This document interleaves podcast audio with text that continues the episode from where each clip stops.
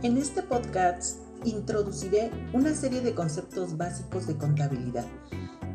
Esto es parte de nuestra formación dentro del curso del Colegio de Estudios de Posgrados de la Ciudad de México, plantel Temascalcingo, como parte de la asignatura de contabilidad básica. Para empezar, quiero comentarles los temas que vamos a abordar. Entre ellos tenemos a los activos, a los pasivos, al patrimonio, los ingresos, los gastos, la ecuación contable, la estructura de los estados financieros y, por último, las cuentas de los estados financieros. Bueno, comenzaremos con los activos. Para abordar este, este tema o estos temas, imaginemos algunas empresas para ilustrar algunos conceptos. Desde el punto de vista contable, todas las entidades poseen algunos elementos comunes. Generalmente vamos a hablar de empresas. Sin embargo, lo más correcto es hablar de una entidad, la cual puede ser una empresa en donde, como ejemplo, tenemos un supermercado o una fábrica. Vamos a hablar de una persona, como ejemplo, un médico, un taxista, un arquitecto, un ingeniero, un agrónomo, etcétera, etcétera. Y incluso vamos a hablar de otras organizaciones como el gobierno o una iglesia. Veamos algunos ejemplos. Imaginemos que Patty es una chica a la que le gustan muchísimo los negocios, le gusta muchísimo emprender y ahora ha decidido poner una papelería. Ella tiene cierta cantidad de dinero, la cual va a invertir en el negocio de su papelería. Bueno, ella platicando con su mejor amiga Susi, le comenta que quiere poner esta papelería y a Susi le parece por demás interesante el proyecto y decide hacerse socia de Patty. Entonces, ambas deciden que pueden solicitar un préstamo al banco, un crédito a largo plazo. ¿Para qué quieren ese préstamo al banco? Pues para poder comprar el local y, poder así tener la instalación de la papelería. Ellas compran también equipo y compran materia prima, como son todos los artículos que se van a vender en la papelería. Contratan también empleados y contratan el servicio de telefonía, de internet, de agua y de luz. Poco a poco ellas van desarrollando su negocio y van, van teniendo ventas. Con estas ventas, obviamente, ellas reciben un ingreso. Ese ingreso tienen que convertirlo otra vez en qué? En pagos. Pagos del salario de sus empleados, el pago de los impuestos, el pago del préstamo al banco. Y también con todas esas utilidades que ellas ganan, o todas esas ganancias, bueno, pues ¿qué van a hacer? Pues van a comprar más artículos de papelería para poder ponerlos a la venta. Hablemos ahora de una persona, el doctor Roberto. Él quiere abrir su propio consultorio. Él tiene un capital propio, pero también decide hacer o solicitar un préstamo bancario. Con ese préstamo él compra su local, compra equipo médico, compra el mobiliario de oficina y compra un vehículo también. Comienza a dar sus consultas, entonces el médico presta un servicio a quién? Pues a sus pacientes, a sus clientes. Algunos clientes le pagan al contado, otros clientes le pagan a crédito sus consultas. Posteriormente, él al hacer consultas y obtener un ingreso, pues también tiene que realizar ciertos pagos como son el agua, sus impuestos, pagar a su asistente, a su secretaria y por supuesto al contador que le va a llevar todo el registro de, de esas cuentas. Bueno, pero ¿qué tienen en común estas empresas? Miren, ambas empresas, tanto la papelería como el consultorio del doctor Roberto, poseen cierta cantidad de dinero. Esta les sirve para, obviamente, hacer sus pagos. Entonces, tienen ese dinero, tienen cuentas por cobrar también cuando venden a crédito a sus clientes, tienen materia prima que está inventariada donde en el almacén, cuentan con maquinaria y equipo, cuentan también con mobiliario, equipo de oficina, cuentan con un vehículo, entre otras. Bueno, Entonces, todos estos bienes y todos estos derechos de los que constan estas dos empresas se les llama activos. Entonces un activo es cualquier bien o derecho que una empresa posee y que usa para la realización de su producción o brindar un servicio y que también nos va a generar beneficios. Estos beneficios son beneficios económicos. Bueno, ahora vamos a hablar de cómo se clasifican a los activos. Algunos activos los vamos a llamar circulantes. ¿Por qué? Pues los activos circulantes son aquellos activos que se espera se puedan convertir rápidamente en efectivo, en dinero líquido, cash, y que se venden o se consumen durante los próximos 12 meses, que significa a corto plazo. Ejemplo de ellos tenemos el dinero, tenemos las cuentas por cobrar y tenemos los inventarios. Más adelante les puedo dar como ejemplos de cuáles son todas las cuentas que, ahí se... o un listado de todas las cuentas del activo. Bueno, también tenemos a los activos fijos.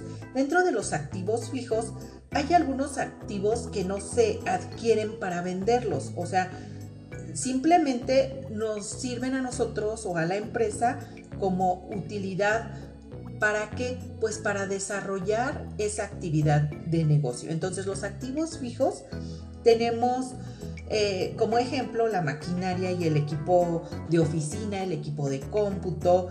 Em, tenemos el edificio, tenemos el terreno, tenemos los vehículos. Y como última clasificación de los activos tenemos a los activos diferidos o intangibles. Esto significa que no se pueden tocar. Existen, pero no se pueden tocar. Dentro de ellos tenemos, por ejemplo, a las patentes, a los derechos de autor, a las marcas comerciales, a los documentos por cobrar a largo plazo y cualquier otro derecho a favor de una empresa o persona. Estos no son ni activos circulantes ni activos fijos. Entonces, recapitulando, hemos conocido el concepto de que un activo son todos los bienes y derechos de una empresa. Bueno, pero volvamos a la pregunta que hacíamos hace un momento. ¿Qué tienen en común estas empresas o estas dos empresas, la papelería y el consultorio? Bueno, ambas pidieron dinero prestado, ¿lo recuerdan? Y esto es una deuda. ¿Es una deuda a quién? Pues al banco. Además, por los ingresos que obtuvieron por sus ventas o por sus servicios que prestaron, deben pagar un impuesto al gobierno. También han pedido préstamos a largo plazo como hipotecas por pagar y, bueno, las deudas a largo plazo. Todas estas obligaciones y deudas son que son los pasivos de la empresa. Por tanto, un pasivo es cualquier obligación o deuda que una empresa o persona posee con un tercero. Cuando los pasivos son obligaciones o deudas menores a un año, les llamamos pasivos a corto plazo o circulantes. Y ejemplo de ellos tenemos las cuentas por pagar o impuestos por pagar. Y entonces ahí comienza la clasificación del pasivo. Los pasivos a corto plazo. Pero cuando son mayores a un año esas deudas, les llamamos pasivos a largo plazo, como las hipotecas y los documentos por pagar, que son eh, deudas a largo plazo. Bueno, otra vez vamos a volver a la pregunta de qué tienen en común estas dos empresas. En ciertos casos existen algunos socios o accionistas, como Susie, la amiga de Patty, que le, que le dio sus recursos a, a Patty para que produzcan o, o, que ellos pueden producir ellos mismos, como el caso de el doctor.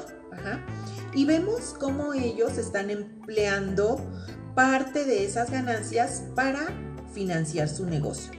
Todos estos aportes son el capital contable o patrimonio, también conocido como capital social.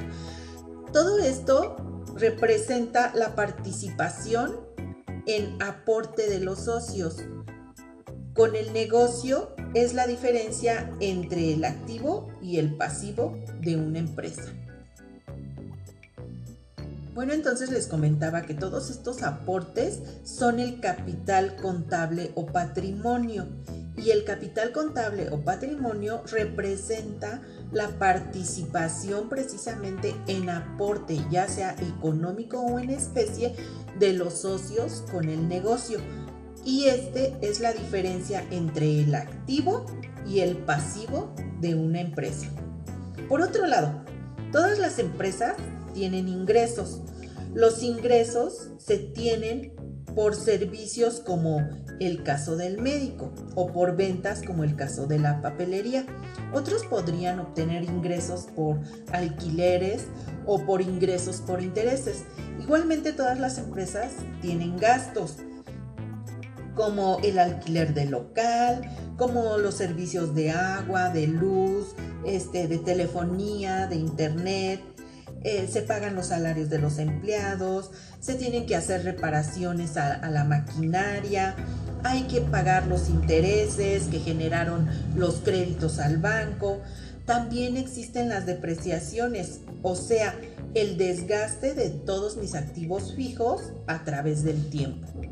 Y bueno, por último, las utilidades se obtienen como la diferencia entre los ingresos y los gastos del periodo ingresos menos gastos, ¿vale? Entonces, si la diferencia nos da positivo, tenemos ganancias, pero si la diferencia nos da negativo, pues obviamente tenemos pérdidas. Hasta aquí hemos abordado los temas activo, pasivo, capital, ingresos y gastos.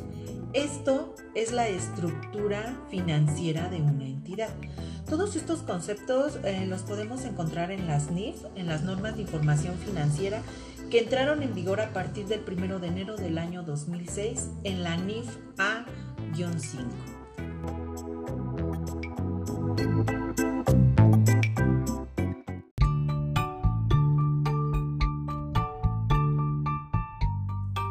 Contabilidad financiera emplea una igualdad o ecuación fundamental la cual demuestra la dualidad económica. Dicha ecuación establece que la suma de los recursos, o sea, mis activos, será igual a la suma de sus fuentes o mis deudas, pasivo más el capital. Activo es igual al pasivo más el capital. De esta igualdad también se puede obtener la fórmula del pasivo, que es pasivo es igual a activo menos capital y la del capital contable. Capital es igual a activo menos pasivo. En todos los tiempos, la contabilidad de las entidades se asemeja. La historia de las empresas plasmada en los estados financieros es útil, no tanto por lo que leemos del pasado, como por lo que leemos el porvenir. Álvaro Javier Romero López. Hemos dicho que la contabilidad es el lenguaje de los negocios, la forma por medio de la cual las entidades comunican su situación financiera, el resultado de sus operaciones, los cambios en la situación financiera y en la inversión de los propietarios o patrocinadores. Por ello se dice que la información financiera es todo tipo de información que comunique la posición y desempeño financiero de una entidad económica, cuyo objetivo esencial es ser de utilidad al usuario general, durante el proceso de toma de decisiones económicas. La forma por medio de la cual se comunica dicha información son los estados financieros. ¿Y cuáles son ellos? Número 1. El balance general o estado de situación financiera. 2. Estado de resultados. 3. Estado de flujo de efectivo o estado de cambios en la situación financiera. 4. Estado de variaciones en el capital contable. A partir de ahora vamos a conocer las partes que integran un estado financiero. La información de estos debe contenerse en forma clara y comprensible. Todo lo necesario para juzgar la situación financiera de la entidad y sus cambios, el resultado de sus operaciones y los cambios en el capital contable. Estas partes que integran un estado financiero son tres. Número uno, el encabezado. 2 el cuerpo y 3 el pie. El encabezado debe estar integrado por el nombre, la razón o denominación social de la entidad, el nombre del estado del que se trate, la fecha o periodo contable por el cual se formulan. Tenemos un ejemplo. Alfa y Omega SADCB, estado de posición financiera al 31 de diciembre del año 2021. Ese es mi encabezado. Número 2. El cuerpo. Debe presentar todos los conceptos y las cuentas que reflejan el resultado de las operaciones de la entidad, su situación financiera y sus cambios, así como las variaciones experimentadas en el capital contable. Es de vital importancia el cuerpo de mi estado financiero, pues es la parte más importante, ya que en ella se dejará constancia de lo que es la entidad y sus operaciones, por lo cual es necesario tener especial cuidado en incorporar en forma correcta el contenido informativo que debe de ser confiable, relevante, comprensible y comparable. Recuerde que para una mejor información, los estados financieros deben presentarse en forma comparativa. Además, todas las cuentas y elementos que lo integren deben estar correctamente evaluados y presentados de dónde emana la necesidad de conocer las reglas de evaluación y presentación. Y por último, el pie. Este incluye las firmas de las personas que lo elaboraron, que lo revisaron y que lo autorizaron. Tenga presente también que la obligación de la preparación y la presentación de la información financiera recae sobre la dirección de la empresa. Por lo tanto, el gerente, el director, el administrador o el propietario deben firmar los estados financieros, así como el contador que los preparó, señalando la relación que guarda con los mismos, ya sea contador general, contralor, auditor, etc.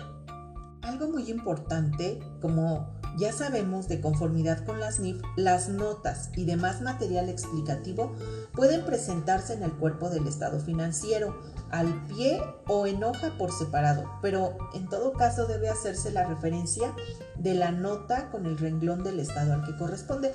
Los estados financieros y sus notas forman un todo o unidad inseparable y deben presentarse conjuntamente en todos los casos sin excepción. Bueno, conoceremos ahora los balances, los estados financieros por separado y comenzaremos por el estado de situación financiera o balance general. La palabra balance es una derivación de la palabra balanza, la cual proviene del latín bilancis, que a su vez se compone de bis, que significa dos, y lancis, que significa platos o platillos. Es decir, palabra balance representa siempre la igualdad de dos cosas o grupos de cosas que se colocan en dichos platos. En nuestro caso, la igualdad se da entre la suma del activo, que son los recursos de, que dispone la entidad para la realización de sus fines, y la suma del pasivo más el capital contable. Recordemos que son las fuentes de los recursos, tanto externas como internas. Este estado financiero puede presentarse de varias maneras. Eh, bueno, existen dos maneras de presentarse, una en forma de reporte y la otra en forma de cuenta. Lo más usual es en forma de cuenta, en donde nosotros vamos a colocar del lado eh, izquierdo a mis activos y del lado derecho a mis pasivos y mi capital, haciendo referencia a la fórmula de la contabilidad. Activo es igual a pasivo más capital. Por tanto, las cuentas que deben integrar a un estado de situación financiera o balance general son todas las cuentas de activo, circulante, fijo y diferido, las cuentas de pasivo a corto y largo plazo y las cuentas de capital. Bien, el estado de resultados o de pérdidas y ganancias, si nosotros entendemos el concepto de empresa como una entidad constituida por un conjunto de recursos humanos, técnicos, materiales y financieros, coordinados por una autoridad que toma decisiones para lograr sus fines, podemos pensar que uno de los fines primordiales de las entidades comerciales, de las industriales o de servicios, es la obtención de un lucro o ganancia como compensación a esa inversión. Por tanto, la contabilidad financiera debe presentar información que permita a los propietarios conocer los montos de esas utilidades o de esas pérdidas obtenidas como resultado de sus operaciones realizadas durante un periodo contable. De ahí la necesidad de elaborar un nuevo estado financiero que se llama estado de resultados o de posición financiera. Pues bien, ¿cuáles son las cuentas que integran un estado de resultados? Pues son los ingresos, los costos, los gastos, las utilidades o las pérdidas. Hablemos ahora sobre el estado de flujo de efectivo o estado de cambios en la situación financiera. La presentación del estado de flujo de efectivo o en su caso el estado de cambios en la situación financiera junto con el balance general y el estado de resultados permite al usuario mejorar la comprensión de las operaciones y de todas las actividades de la empresa durante el periodo sobre el que se va a informar. La información acerca de los cambios en la situación financiera o flujos de efectivo de una entidad es sumamente útil para apreciar sus actividades de operación, inversión y financiamiento. ¿Qué elementos integran el estado de cambios en la situación financiera? Pues son las diferencias resultantes de la comparación de los balances que constituyen lo que se conoce como origen y aplicación de los recursos. Los orígenes de recursos están representados por las disminuciones de activos, aumentos de pasivo y aumentos de capital, y las aplicaciones de recursos están representadas por aumentos de activos, disminuciones de pasivo y disminuciones de capital contable. Corresponde el turno al estado de variaciones en el capital contable. La NIF-3 lo incluye dentro de los estados financieros básicos que responden a las necesidades comunes de los, de los usuarios y lo define como el estado de variaciones en el capital contable. En el caso de entidades lucrativas, muestra los cambios en la inversión de los, de los accionistas o dueños durante el periodo. Para elaborar este estado financiero se sigue un proceso sencillo que consiste en tomar en cuenta los saldos iniciales de las cuentas del capital contable y mostrar los aumentos o las disminuciones que sufrieron durante el periodo contable que se reporta. A continuación se suman o se restan, según sea el caso, los aumentos o las disminuciones para obtener los saldos finales. Podemos presentarlo en forma de reporte y en forma de cuenta. El tipo de presentación que se elija dependerá de las necesidades de información de cada entidad. Bueno, en resumen, en este capítulo hemos estudiado los estados financieros, que son medios de los que se vale la contabilidad financiera para transmitir a los usuarios la información que van a emplear para la toma de decisiones acertadas con miras al logro de los objetivos de la organización. Estos estados y sus notas explicativas o aclaratorias como producto de la contabilidad tienen las mismas características que la información financiera, es decir, deben de ser confiables, relevantes, comprensibles y comparables de conformidad con las necesidades de información de cada entidad. Se pueden presentar diversos estados financieros, pero cuando se presenten con fines de información de carácter y usos general deben apegarse siempre a las NIF. Hasta aquí hemos terminado los conceptos que, o los temas que se iban a tocar en, en esta sesión segunda de la asignatura de contabilidad. La próxima sesión, que será el día 19, nosotros vamos a, estudiar o hacer el estudio general de la cuenta. Vamos a expresar el concepto de cuenta, distinguir y explicar las partes que componen la cuenta, identificar y explicar los conceptos debe, haber, cargo, abono, movimientos, movimiento deudor, movimiento acreedor, saldo, saldo deudor, saldo acreedor y cuenta saldada. Les agradezco muchísimo el favor de su atención. Nos vemos la próxima.